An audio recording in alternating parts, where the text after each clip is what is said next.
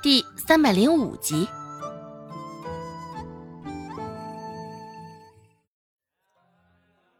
戴着围帽，夏长栋现在拉长了脸。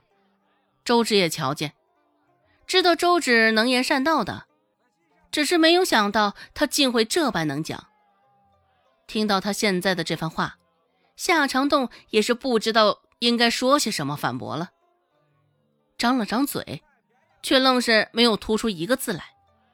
长栋，进来。正想着应该怎么回应周芷呢，就听到内室传来一道声音。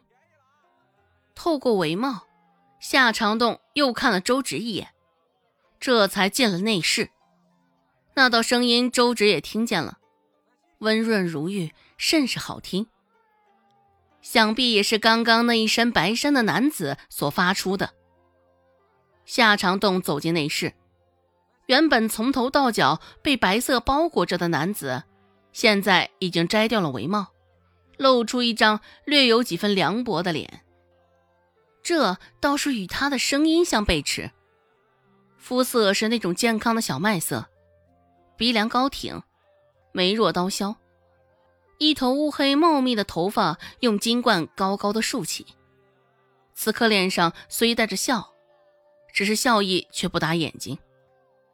夏长栋走近，弯下腰做了个揖，摘下脑袋上戴着的围帽，说道：“主子，这小丫头嘴巴着实厉害，这双眼睛也是贼的厉害。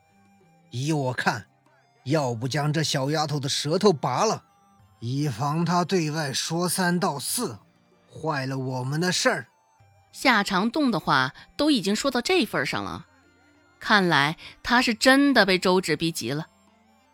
也是，刚刚周芷怼了他那么一番，他愣是没能说出个所以然来，可不得急呀。坐着的男子听了，出声轻笑了两声。此刻内室内有几分安静，竟是显得这笑声有几分的恐怖。夏长栋忍不住抬起头瞧了他一眼。见主子脸上的表情无异，看来是他想多了。主子还是之前那般善良无害。白衫男子说道：“长栋啊，你随我在京城待了这么久，现在竟然还惧怕一个小丫头？”夏长栋也是一个头两个大，这回真的是栽在了周芷的手上了。主子。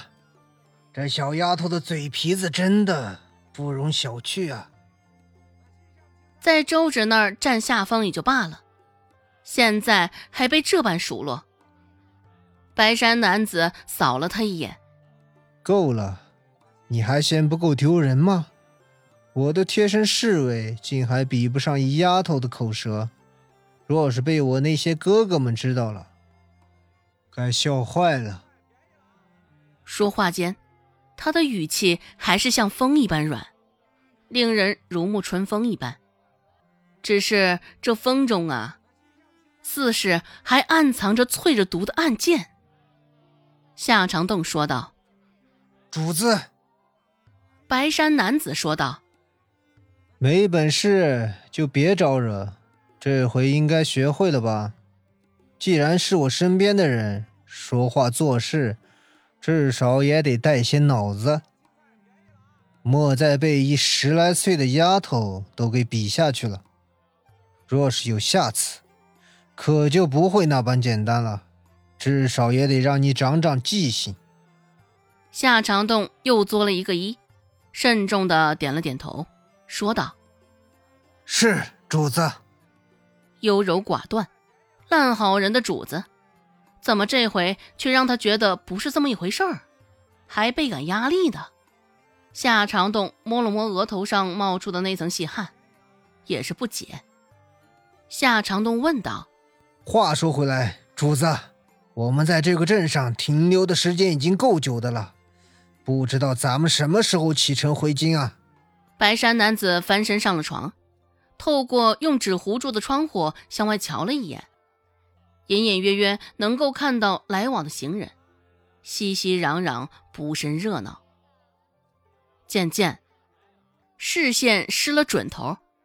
白衫男子喃喃说道：“不急，这时候宫里应该是正热闹着，咱们就先看阵子热闹再说。既然有人给我们安排了这么一出好戏，再怎么如何，我们也得配合着将这出戏演完。”夏长栋站在一旁，也略有所思的点了点头。夏长栋还是担忧，开口道。不过主子，咱们在这药铺里待着也不是回事儿，人多眼杂，指不定哪天咱们寄居在这儿的消息就被透露了出去。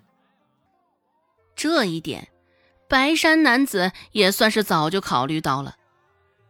双手站在脑后，白衫男子闭上眼睛道：“不慌，我已经有了主意。”夏长栋。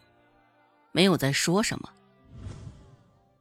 陈老回药铺的时候，已经是临近中午了。平时常是板着一张脸，甚是严肃的模样，这回脸上却是笑意盎然。药铺里的伙计见着他这模样，不免都心生困惑。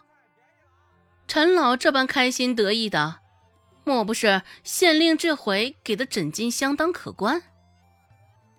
可是按理说，像县令这样的铁公鸡，不应该呀。底下的伙计都面面相觑，也是困惑。憋了良久，一个胆子稍微大一点的这才走上前，带着众人的期望，开口问道：“陈老，今儿个这么开心啊？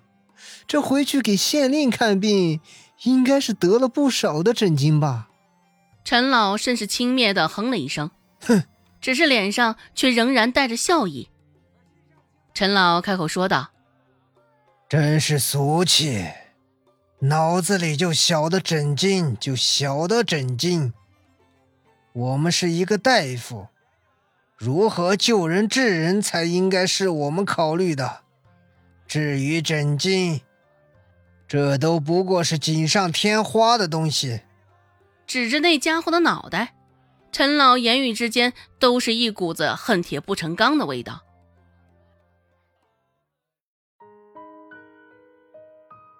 本集播讲完毕，感谢您的收听。感兴趣，别忘了加个关注，我在下集等你哦。